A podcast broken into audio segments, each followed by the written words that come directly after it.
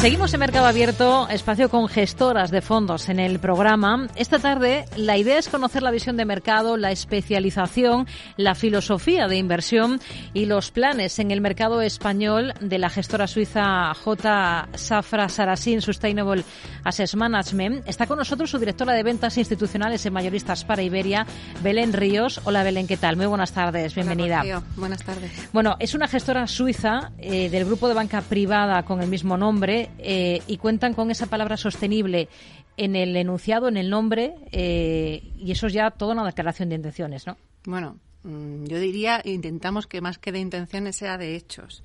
Eh, para comentarte o comentar al público un poco quién es quién es Safra Sarasin, comentarte que somos parte del grupo Safra. El grupo Safra es pues el grupo bancario familiar más grande del mundo, de hecho. son más de 300.000 millones y, bueno, uno de los bancos que tiene, tiene un banco en, banco en Brasil, otro banco en Nueva York y tiene un banco suizo que es el Banco Safra Sarasin. ¿Por qué nos llamamos Sustainable? Pues efectivamente mm. eh, porque tenemos un proceso de inversión que aplicamos a toda la gama de inversión eh, en la que la sostenibilidad es el centro, tanto desde el punto de vista de la rentabilidad como, de, como del riesgo.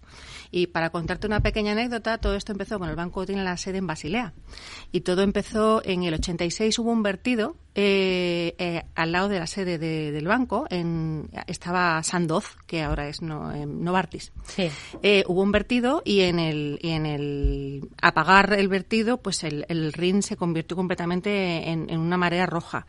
Y ahí, bueno, pues perdió muchísimo dinero, pues Novartis, perdió mucho dinero todos los accionistas de, de la compañía, clientes de la familia, del banco y decidieron tomar en cuenta todo lo que son factores ecológicos a partir de entonces en, en, en la gestión de los fondos de inversión. Mm. Y a partir de ahí se empieza a desarrollar. En el, en el 89 se lanza el primer, el primer fondo y a partir de ahí pues una serie de, de hitos como la matriz de sostenibilidad, etcétera. Mm, fue una llamada de atención, digamos, ¿no? Sí. Em, además de ese compromiso firme con la sostenibilidad del que nos habla, ¿qué más cosas diría que caracteriza o les define a ustedes como gestora? Pues yo creo eh, que, sería esencialmente dos. En primer lugar, eh, el ser una gestora de, propiedad familiar lo que te define mucho es la, la coinversión. O sea, al final nosotros coinvertimos con nuestros clientes. Eh, y, bueno, y también el tener propiedad familiar, no, estar cotizado, pues te da un mayor largoplacismo. Y el largoplacismo, pues muchas veces te trae mejores resultados operativos. Eso por un lado. Y por otro lado, este origen, aunque ya sea una gestora abierta a todo el público y demás, este origen de family office que tuvo la gestora hace que, bueno, pues que en su momento se fueran a buscar los mejores equipos de cada uno de los tipos de activo, con lo cual te encuentras a gente talentosísima en las diferentes, los diferentes activos que gestionamos, en renta fija, renta variable y, demás. Hmm. Nos daba antes la cifra ¿no? de lo que supone el mayor banco privado que está detrás eh, del mundo, ¿no? detrás de la gestora. Eh, a día de hoy, ¿cuál sería mm, más o menos el global de activos gestionados por la firma, por la parte de la gestora? Pues mira, el, en la parte, o sea, la parte de la gestora pura eh, serían unos 50.000 millones de euros, pero es verdad que las capacidades de inversión también afectan al banco, que son 220.000. ¿Cuánto tiempo llevan aquí en España y qué objetivos son los que se marcan ustedes aquí de crecimiento de nuestro país? Porque se centran solo en el inversor institucional. Exactamente. Nosotros como gestora, como, distribuidores de fondos, nos centramos en el cliente institucional. La oficina la abrimos en enero del año 2022, pero es cierto que desde el año 2018 ya llevábamos teniendo, bueno, pues eh, relación con clientes institucionales eh, españoles y, bueno, pues como, como, como, como te comentaba Rocío, pues nos centramos en ese tipo de cliente que es gestora de fondos de inversión, seguros, pensiones. Y bueno, es cierto que no nos dedicamos al cliente final, pero bueno, sí, sí, que servimos a bancas privadas eh, que puede, o, bancas comerciales que pueden poner nuestros fondos en el catálogo a, disposición de los, de los clientes. Hmm. Y el objetivo, pues consolidarnos como un referente en inversión sostenible, vamos, eh, claramente. Hmm. Bueno, lleva un poquito tiempo aquí de facto en España. Hace unos meses, eh, les daba mandato de asesorar un nuevo fondo de la entidad que es un fondo sostenible de bolsa global. ¿Qué supone este paso en la estrategia que tienen ustedes aquí para potenciar su proceso de expansión en el mercado nacional, aquí en España?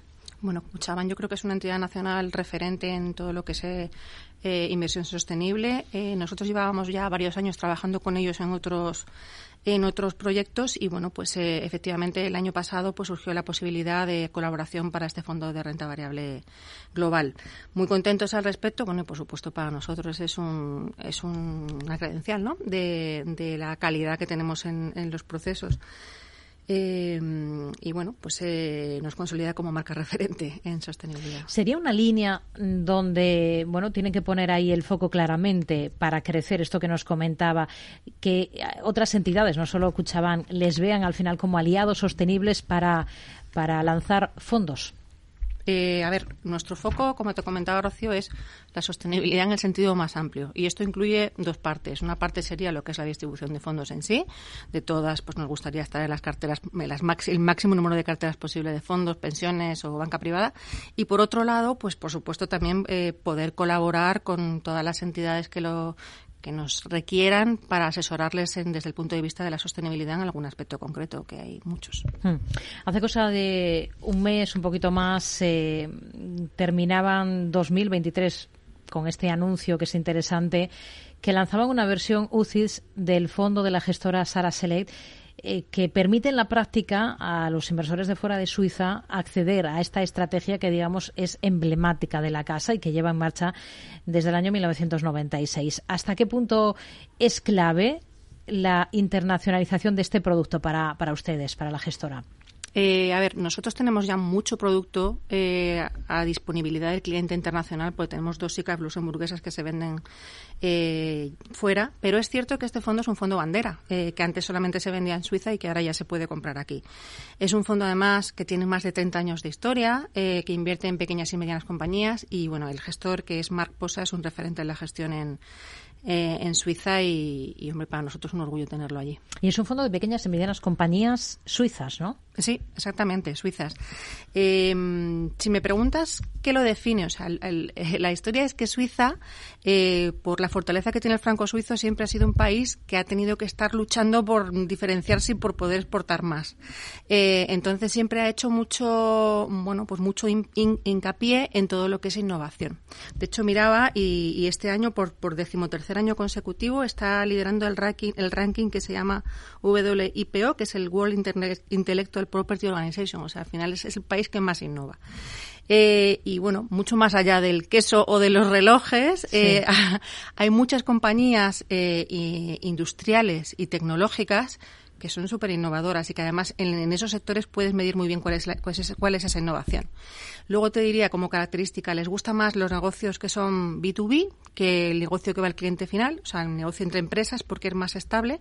Y también se fija mucho en compañías que tengan eh, al accionariado fundador presente, porque al final son compañías que tienen pues una estrategia más a largo plazo y al final tienen mejores resultados. ¿Y cuál es el comportamiento del fondo? ¿Cuál es el track record, la carta de presentación en términos de rentabilidad? Porque hemos visto que las pequeñas y medianas compañías se han quedado atrás eh, con respecto a las grandes eh, en el último ejercicio. Es cierto que todo lo que son entornos al alza en tipos de interés pues son más desfavorables para compañías eh, medianas y pequeñas. Esto parece que a nivel general, no solamente en Suiza, sino que se está revirtiendo con lo cual se, espera que este año sea más positivo para pequeñas y medianas compañías. Este fondo tiene un, rating de 5 estrellas de Morningstar, es primer cuartil a 1, 3, 5 y si miramos a 10 y 15 años, pues estamos por encima, por encima incluso del cuartil. En 2023 eh, hizo una rentabilidad superior al 10%. Eh, y bueno, si miramos la rentabilidad desde inicio, desde lanzamiento del fondo ahora, un inversor que hubiera invertido en el inicio habría conseguido una rentabilidad del 155,91% versus un 77% de, del índice de referencia. Realmente es una diferencia muy, muy importante. Hmm. Eh, lo hace muy bien, la verdad. Más allá de, este fondo, eh, ¿por qué otras estrategias es conocida la casa? ¿O cuáles son los fondos que generan mayor interés entre el inversor institucional aquí en España. Bueno, yo creo que en la parte de renta variable tenemos sin duda eh, una gama temática bastante relevante en la que te destacaría ahora mismo dos fondos. Uno de ellos es Green Planet, que es un fondo artículo 9 según SFDR y que invierte en cuatro temáticas ecológicas, pues eficiencia de los recursos, protección del, ecosistema y demás, que desde lanzamiento, lo lanzamos hace tres años, eh, lleva un, comportamiento en un, un 15% superior a todo lo que son sus competidores y en el año 2023 los ha pasado en un 5%. Otro fondo que también eh, destaca es el Tech Disruptors, que es un fondo de tecnología, pero desde un punto de vista más sostenible, y que a pesar de, ello ha hecho un 53% en el año 2023 y está dentro de los mejores de su categoría. En renta fija, pues tiene mucho interés todo lo que es cómo adaptamos la sostenibilidad al tema de emergentes. Un fondo de renta fija emergente que es Global Short Term. Eh, y luego otros como Total Return o, bonos subordinados. La verdad que tenemos una gama bastante amplia y, contentos. Hmm. Hemos, hemos hablado de la gama, nos queda claro un poco lo que, lo que hacen ustedes y sobre todo en qué se enfocan principalmente. Hablemos un poco de visión de mercado que tienen como gestora. Mm, prácticamente estamos terminando el primer mes del ejercicio, enero. Ha sido un mes positivo. Estamos viendo varios eh, índices mundiales en máximos. Hoy mismo tocaba máximos la, la bolsa francesa al selectivo K40. Eh, nada que decir del S&P 500, ¿verdad? Bolsa japonesa también en máximos. ¿Qué esperan de la renta variable eh, más allá? El resto de los 11 meses que nos quedan del 24, ¿dónde ven ustedes mayor potencial y por qué? Bueno, y, eso, y todo esto, todos estos máximos, incluso con los recortes que ha hecho el FMI de algunas cosas hoy y demás, pero bueno, eh, nosotros somos positivos, somos constructivos en renta variable. Por ejemplo, en el Standard Poor's que comentabas, pues estimamos un nivel del entorno del 5.100 para final de año. Al final es un 6-7% de revalorización respecto al, principio del año. Mm, no vemos unas revalorizaciones tan altas en general como las que hubo el año pasado, pero sí que vemos eh, un potencial. Lo que nos gusta más es la parte más defensiva de los índices. O sea, tenemos un sesgo, aunque estemos positivos, un sesgo más defensivo. Eh, estamos positivos en salud o en consumo básico eh, y luego también estamos positivos en aquellas compañías eh, o en aquellos sectores que han estado más perjudicados por los tipos de interés altos, como puede ser eh, el real estate o lo que comentábamos antes, pequeñas y medianas compañías. Eh, y en Europa nos gusta Suiza, fundamentalmente más que, más que el grueso de, de la zona euro. Mm. En, en renta variable. Sí. ¿Y en la parte de renta fija? En la parte de renta fija, hombre, este año se supone que debe tirar de verdad. O sea, en este año mm, parece que efectivamente se van a producir estas famosas bajadas de, tipos de interés y esto favorece el precio de los bonos. Nos sigue gustando más todo lo que es grado de inversión o investment grade que, high yield. Y bueno, en Govis también hay mucho potencial porque todo lo que sea jugar a duración, pues se supone que te va a dar un resultado. Hmm. Uno de los claros focos de, este año está en el momento en el que van a comenzar a bajar los tipos de interés. Eh, veremos si mañana tenemos alguna pista más concreta por parte de la Reserva Federal, porque concluye esa reunión de dos días que ha arrancado este martes. ¿Por qué todavía ese desacople entre lo que pretenden transmitir los bancos centrales y lo que sigue pensando el mercado? Em, yo creo que eh, eh, históricamente se da un factor que es muy importante eh, y que el mercado ya, ya se lo sabe un poco, que es que eh, eh, cuando se dan bajadas de tipos de interés por primera vez después de un ciclo de subidas importante, el número de veces que se da de forma suave y escalonada es, son las menos. O sea, mayoritariamente se suelen producir caídas un poco más bruscas de lo que se pensaba. Con lo cual, por ejemplo, la FED, que nos marcaba como tres caídas para este año de 75 puntos básicos, nosotros pensamos que va a ser más eh, punto y medio. Em, dicho esto, eh, bueno, pues eh, sí pensamos que va a, haber, va a haber bajadas de este tipo. Antes de verano, pues complicado. en el caso del BCE, yo creo que, que bueno, pues estamos que Lagarde tiene señales contradictorias. Por un lado, eh, es consciente de los efectos de tener los tipos altos mucho tiempo, pero por otro lado, eh, los datos del que vienen por la parte de Mar Rojo, las tensiones de, en precios que está provocando todo lo que son tensiones en el Mar Rojo, tiene que tenerlos en cuenta para, para no pasarse con el tema de inflación. Y luego, eh, por lo que se refiere a la FED, bueno, hemos visto el FMI pues, súper positivo eh, respecto a Estados Unidos. Eh, nosotros sí que somos un poco más cautos que el resto del mercado en, respecto a Estados Unidos y, vemos que es posible que en algún punto en el año sí que se produzca una pequeña recesión. No grande, pero sí, pero sí recesión. ¿Por qué? Porque, primero, el efecto de las subidas de tipos de interés eh, todavía pensamos que no se ha visto del todo.